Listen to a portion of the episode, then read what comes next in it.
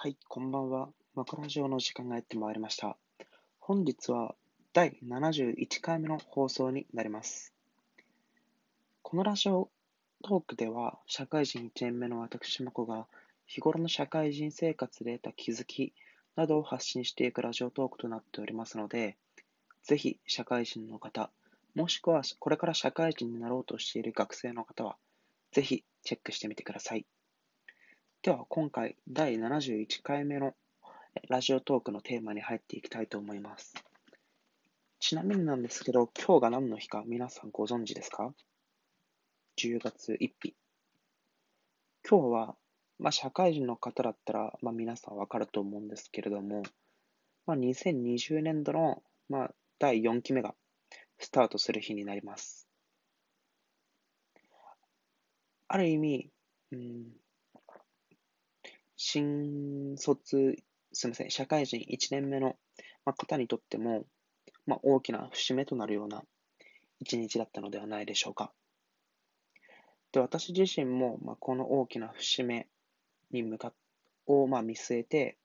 まあ、昨日振り返りをして、今日からどういった行動をしていくべきなのか、みたいなところの、まあ、振り返りをしていたわけなんですけれども、まあ、改めて私が何に向かってどう努力していくのか、みたいなところについて、今回は発信していきたいなと思います。ぜひ、なんか、うん、皆さんの、まあ、目標についても、ぜひ聞きたいなと思うので、共有していただけるとすごく嬉しいです。一緒に頑張っていきましょう。はい。で、まず前提として、その、まあ、目標を定めるときに、まあ、皆さん長期的な目標とか、短期的な目標といったものを、まあ、定めていくのが普通だと思うんですけれども、で、今回私は、長期的な目標は、まあ、ある程度は決まっているんですけれども、特に短期的な目標といったものを、明確に定めるべきなのかなと思って、短期的な目標に、まあ、フォーカスをして、今回の4期目といったものを行っていきたいなと思います。で、まあ、短期的な目標を、まあ、定めることがなぜいいのかといった話なんですけれども、まあ、長期的な目標を、まあ、見定めたときに、ある意味、まあ、長期的な目線で捉えている目標っていうのは、まあ、現状の状態からある程度乖離された目標をが設定されているといったことが、まあ、普通だと思うんですよね。例えば10年後に、まあ、年収1000万になっていたいとかいう、まあ、目標があったとしたら、でその1000万になるために必要な要件といったものを、まあ、ある程度、まあ、転職市場を分析したりとか、自分の能力をまあ分析したりとか、まあ、いろいろして、その現状と目標との乖離は何か、で、そこから逆算をして、まあ、細かい目標といったものを作っていくっていうのが、まあ、ある意味での、まあ、普通の皆さんが行っていくような、えっ、ー、と、手法なのかなと思うんですけれども、ってなってくると、長期的な目標、だから、1年以内、3年以内、5年以内、10年以内で立てていくと、どうしても今の自分とは乖離した状態に、まあ、常に向かい続けなければならないと思うんですよね。ってなってくると、確かに、まあ、自分が今、目標に向かってこれだけ乖離しているのはわかると。えじゃあ今俺何やればいいんだっけ？ってなってしまうんですよね。あまりにも長期的な目標を立ててしまうと。で、私自身も、まあ、ぶっちゃけいろんなことやりたいですよ。もう結婚とかもしたいですし、彼女も欲しいし、うん、なんか勉強もしたいし、読書もしたいしってなんかいろいろあるわけですよね。で、まあ、とはいえ、その中でも最も重要なことは何だっけみたいな。で、それが達成されないと、他の目標に対しても影響してしまうものって何だっけみたいな。いわゆる、まあ、業界用語で言う、まあ、ディペンデンシーですね。依依存性といったものは何なのかといったものについて、まあ、調べて。で、まず当面のうちっていうのは、そのディペンデンシーのあるものに向かって、まあ、努力をしていくのが、まあ、割と、えー、まあ、最善の方法なのかなと思いますと。で、私にとってそれは、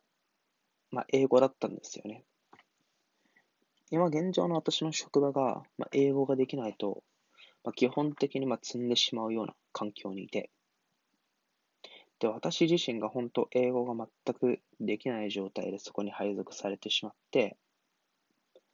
で、今現在もまあかなり積みかけているわけですよ。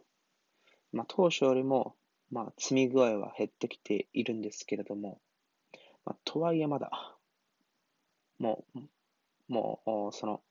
綱渡りの状況が続いているみたいな感じなんですよね。で、まあそこが、そこを脱することができないと、まあ、もちろん評価されないですし、評価されないと大きい責任のあるような仕事を回してもらえないと。なので、多分おそらくなんですけれども、私にとってのその依存性っていうものは、まあ、当面は英語にあるのかなと思って、その、英語をま短期的な目標としてセットしました。で、これはあくまで長期的な目標からの逆算になってしまうんですけれども。なので、基本的には私は4期目、2020年度4期目といったものは、3ヶ月間あるんですけれども、そこは英語に全身全霊を向けて、の力を注いでトライしていきたいなと思います。うん。そうですね。で、具体的なんですけど、まあ、とはいえ、あ3期目の時から英語は、まあ、まあ、少しなんですけれども、まあ、継続していてやっていて。うん。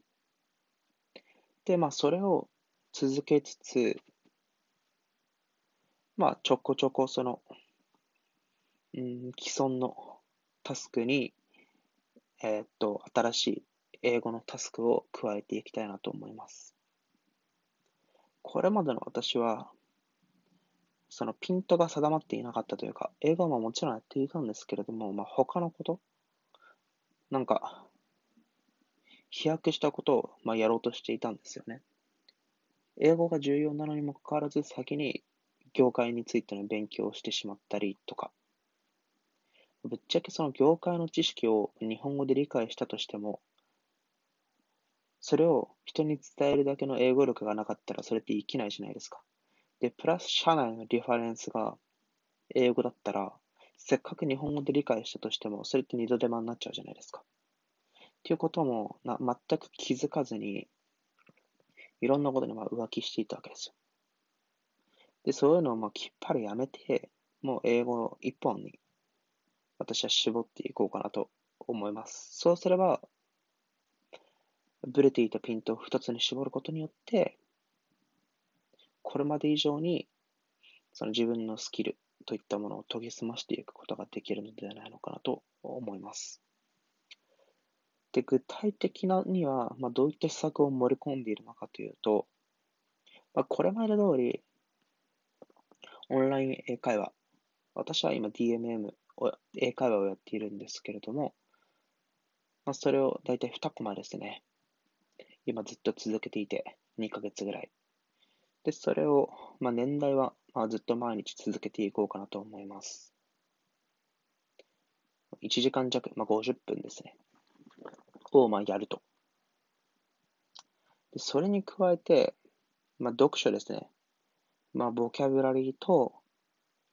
えー、まあ、文法とか、あと英語に今慣れるために、まあ、読書が必要かなと思っていて、で、まあ、その会社の上司は昔、私に、なんかビジネス書の英語、英語のビジネス書をなんか以前貸してくださっていて、で、それを今、